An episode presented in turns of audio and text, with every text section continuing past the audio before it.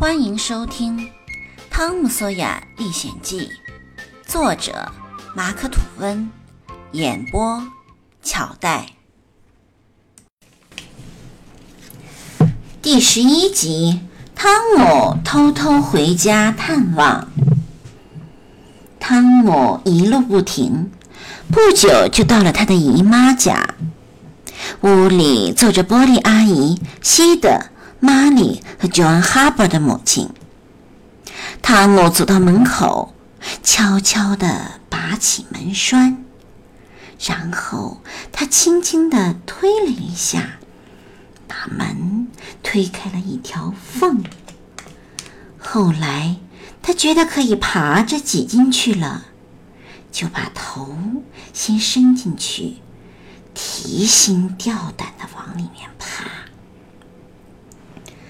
蜡烛怎么会有风吹动呢？玻璃阿姨说：“汤姆，赶紧往前爬。”嘿，那扇门是开着的，我想。嘿，的确是开着的嘛。现在真是怪事多得很，快去把它关上，西德。汤姆恰好爬到床底下藏起来了。可是刚才我说过，玻璃阿姨说。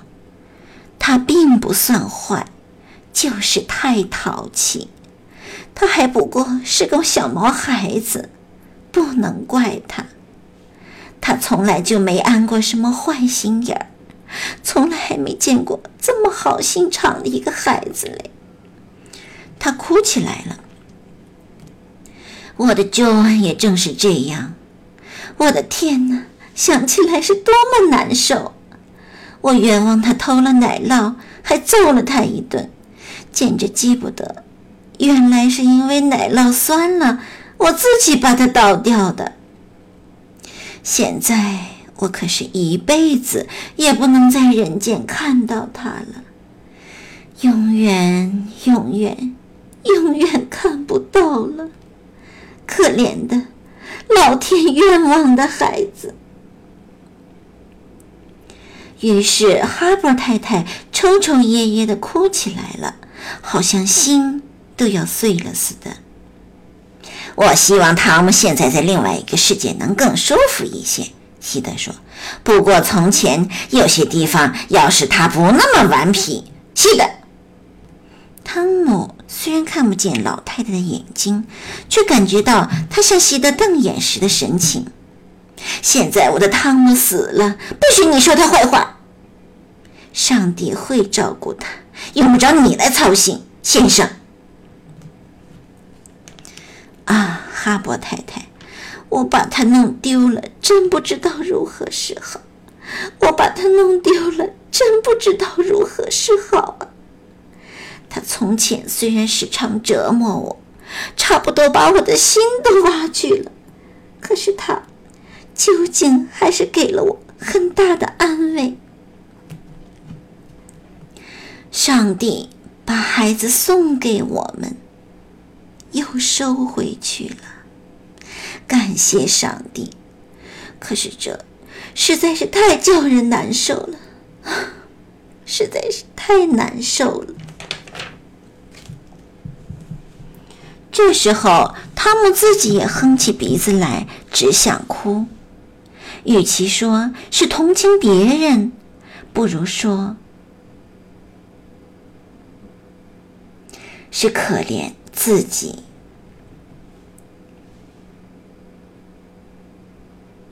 他被他的姨妈大大的感动了，以致他很想从床底下冲出去，使他欢喜的发疯。这个举动的绝妙的戏剧性也非常投合他的性格，但是，他终于还是抑制住了，没有动弹。他继续听下去，从那些东一句西一句的话里听出，人家起初猜想他们那几个孩子是在游泳的时候淹死了。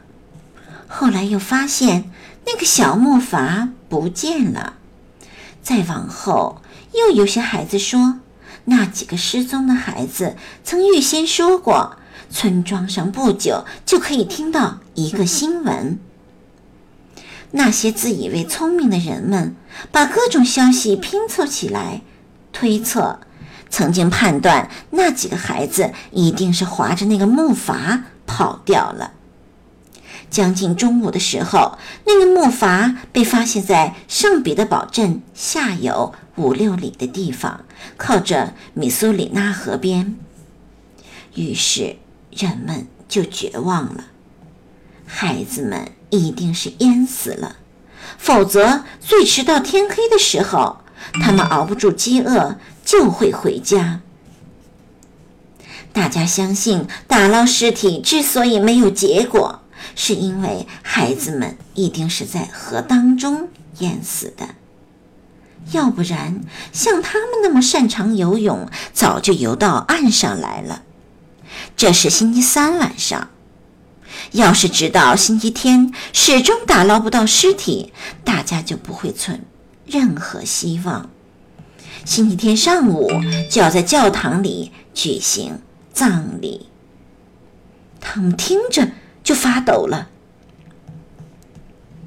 哈勃太太带着哭声道了晚安，告别，转身要走。然后，这两个遭了丧子之痛的女人同时起了一阵感情的激动，互相拥抱着，痛痛快快的大哭了一场，随后就分手了。玻璃阿姨跪下来给汤姆祈祷，她祈祷的非常动人，非常恳切。她的悼词和她那老年的颤抖的声音，表示出了无限的慈爱，以至于她还没有祷告完毕，汤姆早就泪流满面了。姨妈上床睡觉之后，老是随时发出伤心的叫喊，心神不安的在床上翻来覆去的打滚儿。这时候，汤姆就偷偷的钻出来，从床边慢慢站起，把手遮住蜡烛的光，站在姨妈身边，望着她。他心里对他充满了怜悯、体恤，就把那写着字的一卷洋梧桐树皮拿出来，放在蜡烛旁。可是，他心里突然起了一个念头，于是他就迟疑起来。他终于做了一个快意的决定。脸上因此露出了喜色，他又把那块树皮连忙放回衣袋里，然后他弯下腰去吻了吻姨妈，马上就偷偷的溜出去，回到了露营地。汤姆回到伙伴身边，第二天。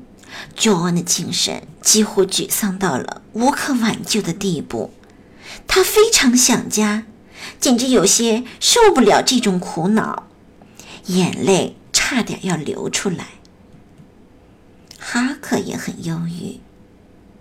汤姆虽然也无精打采，却竭力不露出来。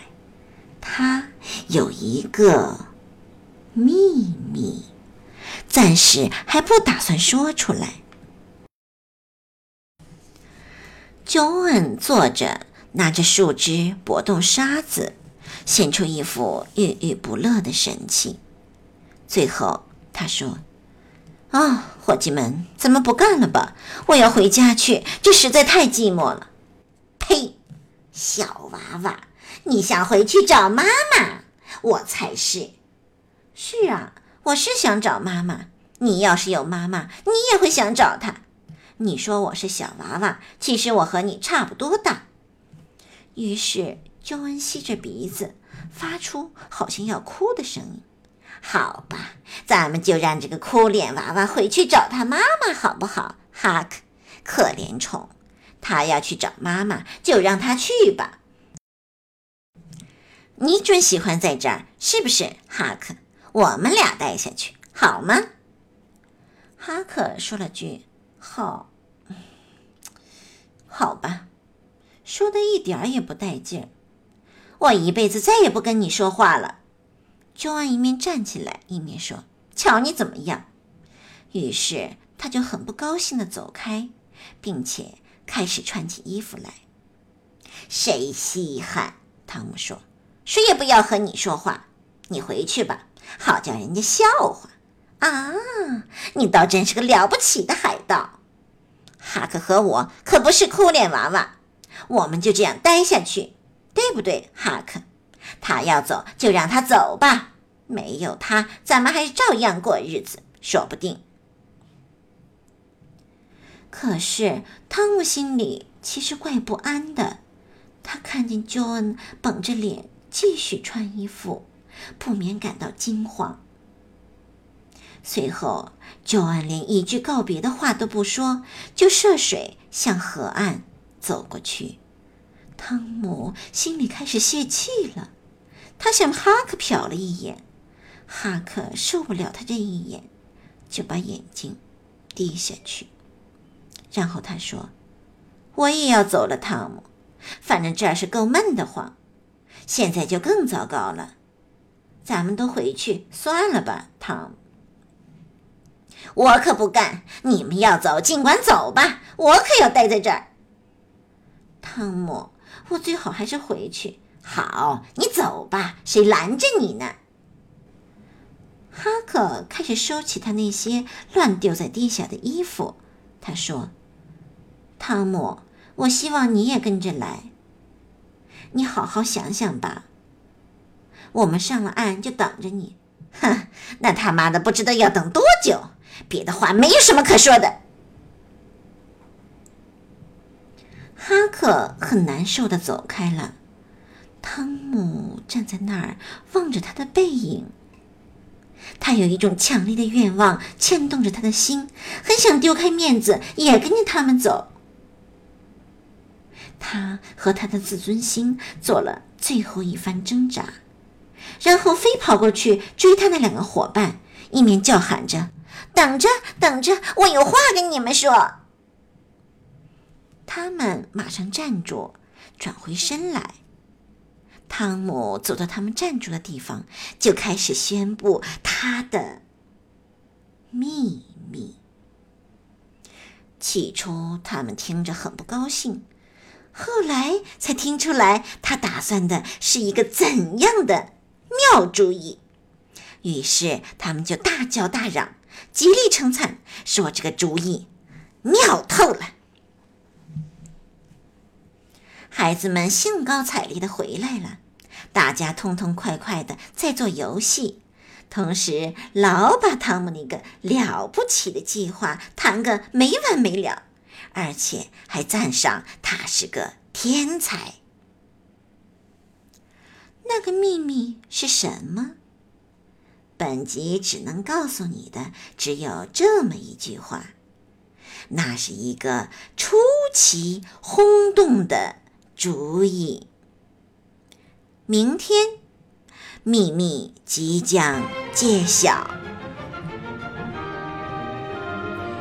您刚才收听的是《汤姆索亚历险记》，作者马克·吐温，播音巧黛。感谢您的收听。